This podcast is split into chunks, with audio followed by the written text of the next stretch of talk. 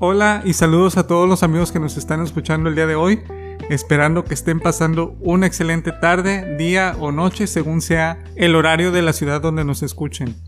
Hoy es un domingo familiar en el que aprovechamos este día para celebrar el Día del Padre aquí en México, porque no solo las madres tienen día, sino que los padres también tienen un día para celebrar, y justamente es el tema que hemos elegido para este nuevo episodio del podcast, donde les estaremos dando toda la información que conlleva este Día del Padre, sobre su origen y datos muy interesantes. Y pues primero que nada, muchas felicidades Gerardo y bienvenido a este nuevo episodio.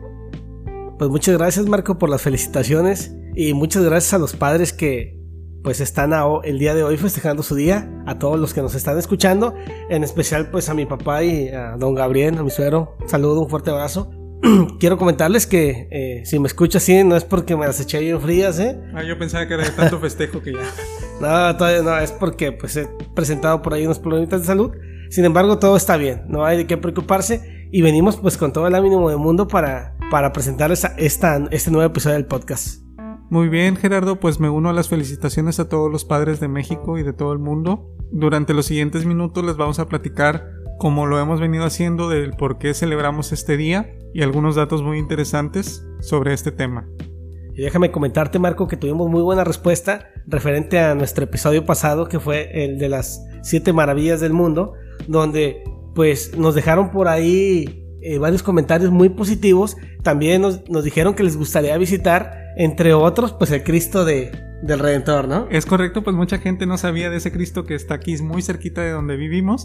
Y pues también puede ser un buen regalo para este Día del Padre, ¿no? Un viajecito ahí a claro que sí, ¿por qué no? Un viajecito o, comprarle una barrita al viejo, una, un silloncito de cedro de los que venden ahí en Tihuatlán. Podría ser un excelente regalo, ¿no? ¿Por qué no? ¿Y cómo te caería una cantinita de madera de ahí de Tihuatlán, Gerardo?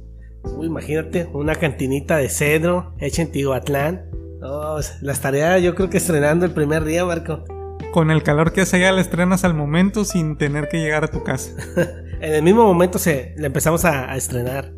Y bueno, también la verdad nos estuvieron preguntando mucho sobre algunos tips para visitar las maravillas del mundo, que si habíamos tenido la oportunidad de estar en alguna de ellas, y también que cuál era nuestro monumento favorito. En mi caso, como mencioné anteriormente, me gusta mucho todo lo que tiene que ver con las zonas arqueológicas, y pues primero que nada está la pirámide que tenemos aquí en México, y en segundo lugar me quedo con el Coliseo en Roma una excelente elección, Marco. Y pues en mi caso, obviamente Chichen Itza, que es la, la de aquí de México, y también la que me gustaría mucho conocer, espero pronto estar por allá, sería Machu Picchu en Perú. Y como lo mencioné dentro del podcast, pues quiero tomar una foto con una llamita. Pues mientras no te la robes y te la traigas, todo está bien.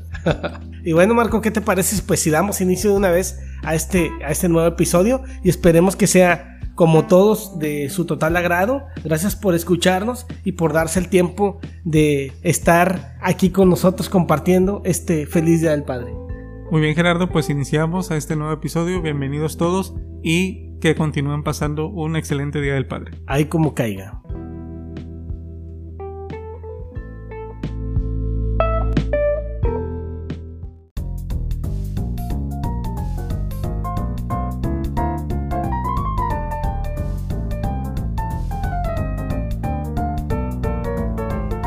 Hay como caiga. Un podcast divertido, diferente y, para, todos. Eso. Hay como caiga. Como mi papá. Además de calzones y corbatas. Los hombres nos fascinan los jeans. Hay gente que valora mucho un desarmador. Hay como caiga.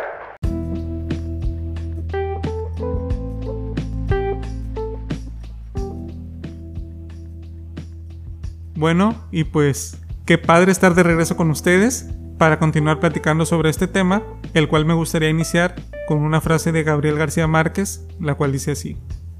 Cuando un recién nacido aprieta con su pequeño puño por primera vez el dedo de su padre, lo tiene atrapado para siempre. Con esto me gustaría iniciar por preguntarte, Gerardo, ¿cuál sería para ti el concepto de la palabra padre? pues yo creo que la palabra padre, Marco, nos da este, diferentes significados. Sin embargo, creo que, se trata de cuidar al niño, protegerlo, estimular su desarrollo físico, intelectual y también su lado espiritual. Creo que eh, la palabra padre es como ser un guía para poder orientar a, nuestros hijos a que el día de mañana puedan ser adultos, personas responsables y que puedan llegar a tomar las mejores decisiones para ellos en su vida. Recordemos que a veces muchos papás cometemos el error de, de querer eh, vivir a través de los hijos, ¿no? Pero no, se trata, en mi concepto ah, muy respetable, se trata de, de orientarlos, Marco. Orientarlos totalmente a ser personas que puedan tomar decisiones que sean un bien para la sociedad y, que sean personas asertivas el día de mañana. Así es, no se trata únicamente de tener hijos, sino que también conlleva responsabilidades, hay que estar preparados. Se trata también de formar gente, de ser el sostén de una familia, de empezar una etapa nueva en la vida de nosotros los hombres. Y pienso que se aprende a ser padre más bien, ¿no? Porque ningún hijo viene con instructivo. Sí, así es. Tienes mucha razón tu comentario, Marco. Este, creo que, creo que es verdad lo que dices. Creo que existen varios estilos de ser papás. Recordemos que, como bien mencionas, no nos enseñan a ser papás. No hay una guía para cómo ser un buen padre. Las circunstancias, los momentos, eh, la vida, pues te va presentando ocasiones donde tienes que ser fuerte, tienes que ser firme, tienes que ser valiente, tienes que ser inteligente también al momento de dar un mensaje, ¿verdad? Eh, Poner el ejemplo. Exactamente, tienes que ser el ejemplo, sobre todo eso, poner ejemplo, porque recordemos que cuando son niños, ellos Se son imitan imágenes, así es. Imitan las- la, la imagen que tienen a su alrededor. Y por regular para todos los niños, pues su papá es, es lo más El maravilloso. superhéroe, ¿no? Como El quien sí. dicen el héroe sin capa. Así es. Y recordemos que pues todos aprendemos día a día a ser papás. ¿verdad? A- te- a- algunos tenemos pues un papá que siempre ha dado todo por nosotros y hay a veces ausencia de papá, pero sin embargo eh, pues un tío, un hermano que nos ha sacado adelante nos fortalece, nos fortalece mentalmente, nos fortalece eh, espiritualmente. Tener siempre el apoyo de alguien y como mencionas, también hay padres que han sido padre y madre. Así es, Marco, como bien lo mencionas. que también los hijos han tenido en este caso la ausencia de, de la figura materna y el padre es el que ha tenido que Guiarlo. cumplir o cargar con las dos funciones, ¿no? Que lo cual es doblemente complicado. Así es. Y bueno, pues al final de cuentas, esa persona que desempeña ese papel, pues se gana nuestro cariño, ¿no? Totalmente.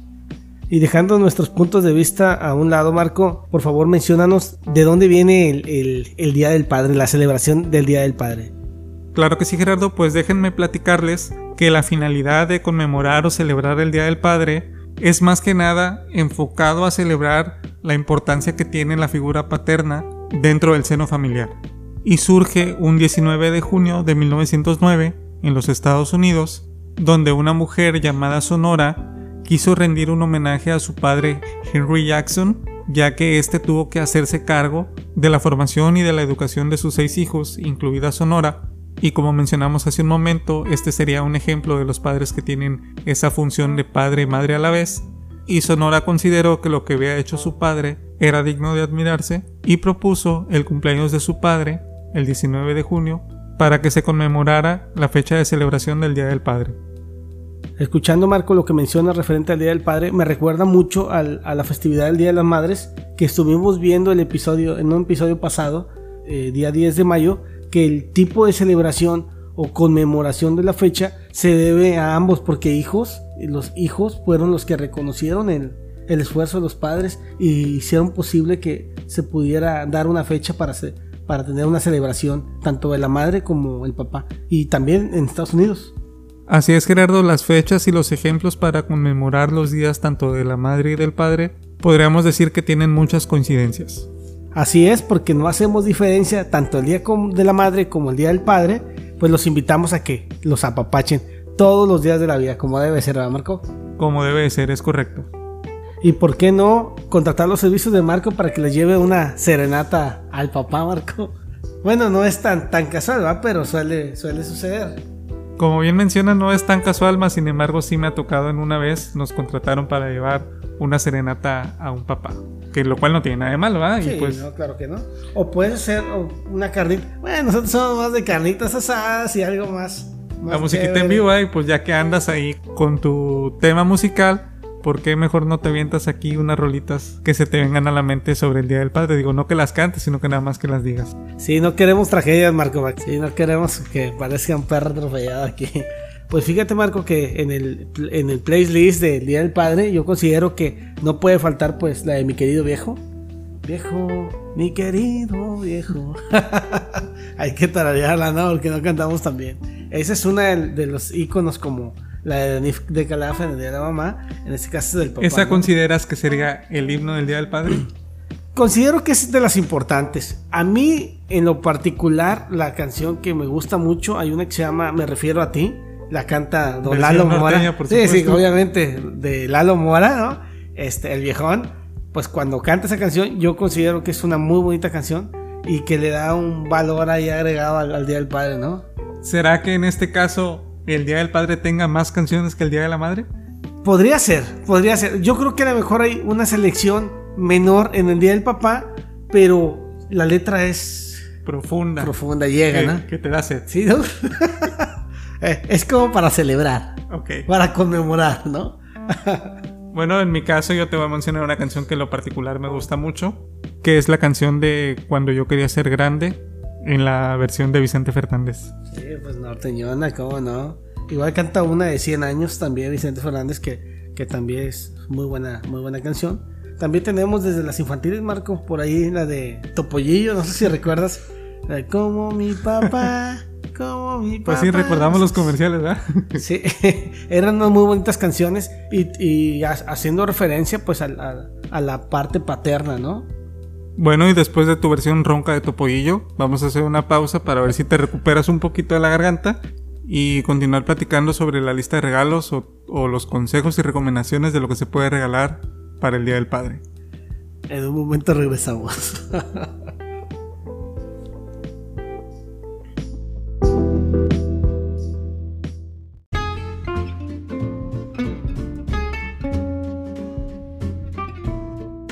Continuamos y seguimos escuchando Ay como caiga.